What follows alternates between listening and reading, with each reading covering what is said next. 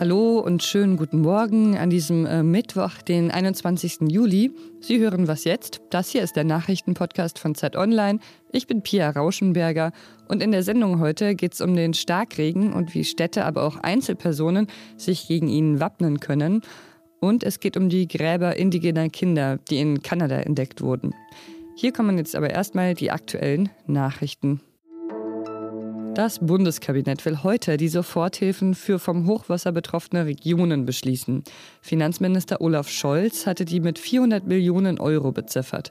Die Summe soll jeweils zur Hälfte von Bund und Ländern getragen werden. Neben den Soforthilfen will das Kabinett an einer neuen Katastrophenschutzstrategie arbeiten. Welche Kosten der Wiederaufbau in den betroffenen Gebieten verursachen wird, steht noch nicht fest. Im Februar 2020 wurde der FDP-Politiker Thomas Kemmerich mit Stimmen der AfD und CDU zum thüringischen Ministerpräsidenten gewählt. Die Wahl sorgte bundesweit für Empörung, auch bei Bundeskanzlerin Angela Merkel. Von ihrem Staatsbesuch in Südafrika aus bezeichnete sie die Wahl als unverzeihlichen Vorgang, der zurückgenommen werden müsse. Ob sie sich auf diese Art äußern durfte, hat nach einer Klage der AfD das Bundesverfassungsgericht zu entscheiden. Die Richter verhandeln heute die Frage, ob Merkels Äußerung die Pflicht von Regierungsmitgliedern zur Neutralität im politischen Meinungskampf verletzt hatte. Der Redaktionsschluss für diesen Podcast ist 5 Uhr.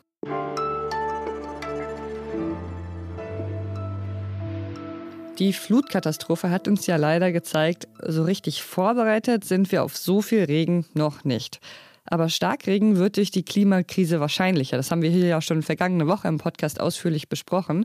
Und das heißt auch, hoffentlich sind wir das nächste Mal dann vielleicht etwas besser vorbereitet. Da habe ich natürlich dann an eine alte Freundin von mir gedacht, deren Job nämlich genau das ist. Sie heißt Eva Spitzlei und sie ist nämlich sowas wie die Starkregenexpertin der Stadt Köln. Sie arbeitet also im Bereich Starkregenprävention. Und darüber spreche ich jetzt mit ihr. Hallo Eva, schön, dass du da bist. Hi Pia, vielen Dank für die Einladung. Ja, wo siehst du denn die Schwachstellen von Städten wie Köln, aber auch von anderen kleineren Kommunen, wenn es um Starkregen geht?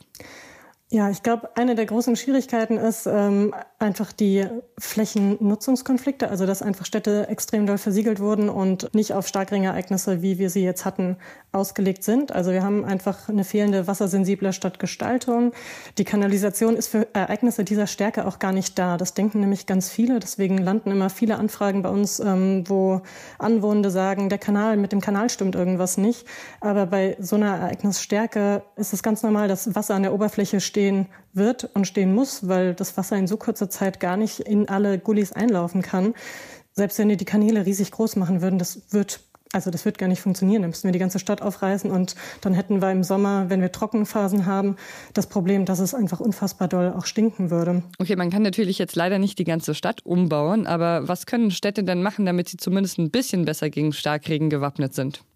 Man kann natürlich versuchen, ähm, dass man Flächen, die bereits existieren, eine Doppelfunktion zu geben. Also man könnte zum Beispiel Grünflächen vermehrt dafür nutzen, dass man die gezielt eintieft, also eine Mulde schafft quasi, wo im Starkregenfall Wasser hinlaufen kann und dann hier schadensfrei einfach steht. Das heißt, im Starkregenfall ist sowieso quasi niemand draußen, der nicht draußen sein muss oder zumindest nicht in Grünflächen. Und dann könnte hier einfach Wasser ähm, sich sammeln und dann eben dafür sorgen, dass es an anderen Stellen sich nicht aufstaut. Allerdings bedarf das natürlich ganz viel Zusammenarbeit mit der Stadt auch und bisher fehlen uns hier auch so ein bisschen die gesetzlichen Vorgaben. Du hast vorhin schon erzählt, dass bei dir momentan permanent das Telefon klingelt und dass Menschen wissen wollen, was sie tun können. Gibt es denn eigentlich auch was, womit sich BürgerInnen eigenständig vor Überflutung schützen können? Genau, also ich würde sagen, es hängt je nach Eindringweg ab. Also entweder kommt das Wasser oberirdisch rein, dann ist es wichtig, einen Blick in die Starkring-Gefahrenkarten reinzuwerfen. Dort ist aufgeführt, wo sich Wasser im Starkregenfall sammelt. Und dann muss man eben gucken, habe ich da eine Einlaufstelle, habe ich da quasi eine Tür, ist da ein Lichtschacht oder ist da eine Kellertreppe, wo Wasser auch in mein Gebäude eindringen kann. Und dann muss das eben gegebenenfalls da ein Mäuerchen hingesetzt werden. Ansonsten ähm, haben wir zu 90 Prozent das Problem in Köln, dass die Schäden durch einen fehlenden Rückstauschutz entstanden sind. Rückstau bedeutet einfach, ähm, dass der Kanal, wenn er voll ist, kann er sich bis zur Straßenoberkante dürfen wir ihn sogar füllen. Und das heißt eben, alles, was unter der Straßenoberkante ist, kann auch gefüllt werden. Sprich, wenn hier kein Stopp zwischen dem privaten Keller und dem öffentlichen Kanal ist, dann läuft dementsprechend auch der Keller voll und wird quasi als Rückstauort genutzt. Und das ist leider sehr häufig so. Also man ist als Grundstückseigentümerin sogar auch verpflichtet, einen Schutz vor, äh, vor Rückstau zu haben damit das nicht passiert. Aber in den meisten Fällen fehlt er, er ist defekt oder wurde falsch installiert, dass die Leute sich selber fluten. Natürlich kann ein Restrisiko immer bleiben. Also sowas wie jetzt in der Eifel passiert ist zum Beispiel, man kann sich natürlich nicht auf alles vorbereiten. Danke dir für das Gespräch, Eva. Vielen, vielen Dank.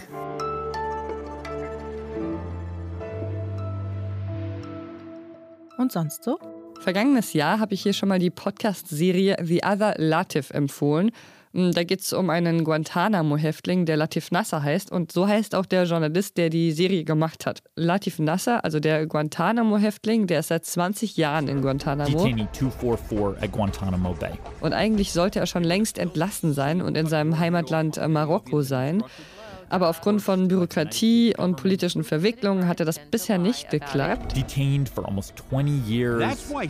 Jetzt gibt es aber einen neuen US-Präsidenten, Joe Biden, und damit, nach 19 Jahren durfte Latif Nasser Guantanamo verlassen. Er ist anscheinend jetzt zurück in Marokko bei seiner Familie, also so schreibt es zumindest der andere Latif Nasser auf Twitter. Und falls Sie die Serie kennen, haben Sie wahrscheinlich eine Ahnung davon, was das für eine super gute Nachricht für ihn ist. Falls Sie die Serie noch nicht kennen, jetzt könnten Sie das nachholen. Immerhin hat äh, The Other Latif plötzlich noch ein ziemlich gutes Ende bekommen.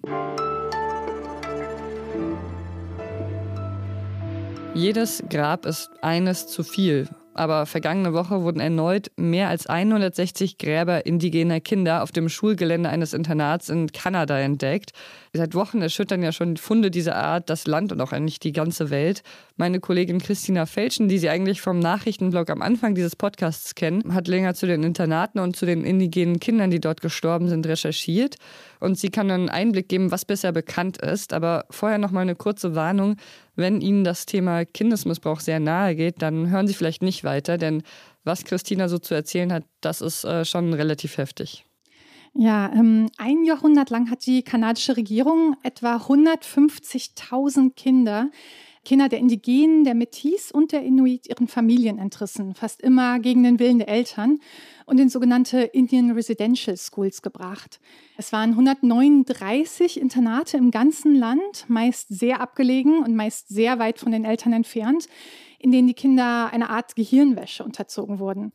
Sie wollten das sogenannte Indianerproblem lösen, indem sie einfach die allerjüngsten Indigenen von ihrer Kultur entfremden, wollten und in die Siedlergesellschaft assimilieren wollten. Aber die Kinder sollten keine gleichberechtigten Kanadier werden, sondern waren als Arbeiterklasse vorgesehen. Vor allem aber waren die Kinder in den Internaten sexualisierter, körperlicher und emotionaler Gewalt ausgesetzt.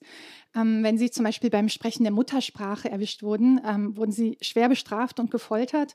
Sie wurden geschlagen, in sehr vielen Fällen vergewaltigt, tagelang in dunkle Kammern gesperrt und in einer Schule sogar auf einen elektrischen Stuhl gesetzt. Und das alles geschah ziemlich willkürlich. Also die Mitarbeiter der Schulen hatten da freie Hand. Ja, und die Mitarbeiter, das waren vor allem Nonnen und Priester, denn die meisten Schulen wurden von christlichen Kirchen betrieben. Die Wut, die ist natürlich riesig. Es haben ja auch in Kanada schon mehrere Kirchen gebrannt. Wie sind denn sonst die Reaktionen? Mm, ja, als die Gräber gefunden wurden, also zuerst das Massengrab mit den Überresten von 215 Kindern in Kamloops, da war das Entsetzen in Kanada groß. Und ähm, ich empfinde das so, dass es bis heute so ist. Wenn ich hier schaue, die kanadischen Flaggen, die ich hier sehe, die sind immer noch so gut wie alle auf Halbmast, auch sieben Wochen später noch. Viele Menschen tragen orange T-Shirts, das ist die Farbe der Solidarität mit den Überlebenden. Und ähm, gut, Statuen von Kolonialherren wurden gestürzt, aber es wird auch noch diskutiert, Straßen und sogar eine Uni umzubenennen. Und das ist ja eigentlich alles etwas Gutes. Aber viele Indigene, mit denen ich gesprochen habe, sind wirklich enttäuscht darüber, dass es so lange gebraucht hat, bis in der weißen Bevölkerung ankommt, was dort passiert ist. Und dass es dafür diese konkreten Radarbilder brauchte. Also, dass ihre Aussagen vor der Kommission und in Büchern und in Interviews nicht gereicht haben. Ich habe mit einer Frau aus einem Reservat in der Nähe von Kamloops gesprochen und die hat mir gesagt, sie sei vor allem erleichtert über die Grabfunde, weil man ihr das jetzt alles glaubt und weil sie endlich weiß, was mit ihren Angehörigen passiert ist. Denn dass sie dort gestorben sind, das habe sie längst gewusst. Der kanadische Regierungschef Trudeau hat 27 Millionen kanadische Dollar freigegeben, damit an allen kanadischen Internaten nach äh, bisher unmarkierten Gräbern gesucht werden kann. Wie geht es sonst weiter? Das war schon lange gefordert worden und mit dem Geld ist in der kurzen Zeit jetzt auch schon sehr viel passiert. Ähm, vier Schulen in verschiedenen Provinzen haben hunderte weiterer Gräber mit Bodenradar gefunden die Regierung hat sich auch 2008 schon offiziell entschuldigt und mehr als drei Milliarden kanadische Dollar an Missbrauchsopfer ausgezahlt. Aber mit einer Anklage gegen ehemalige Schulleiter und andere Verantwortliche ist in Kanada eher nicht zu rechnen. Auch die Versöhnungskommission durfte die Frage des Genozids zum Beispiel nicht untersuchen.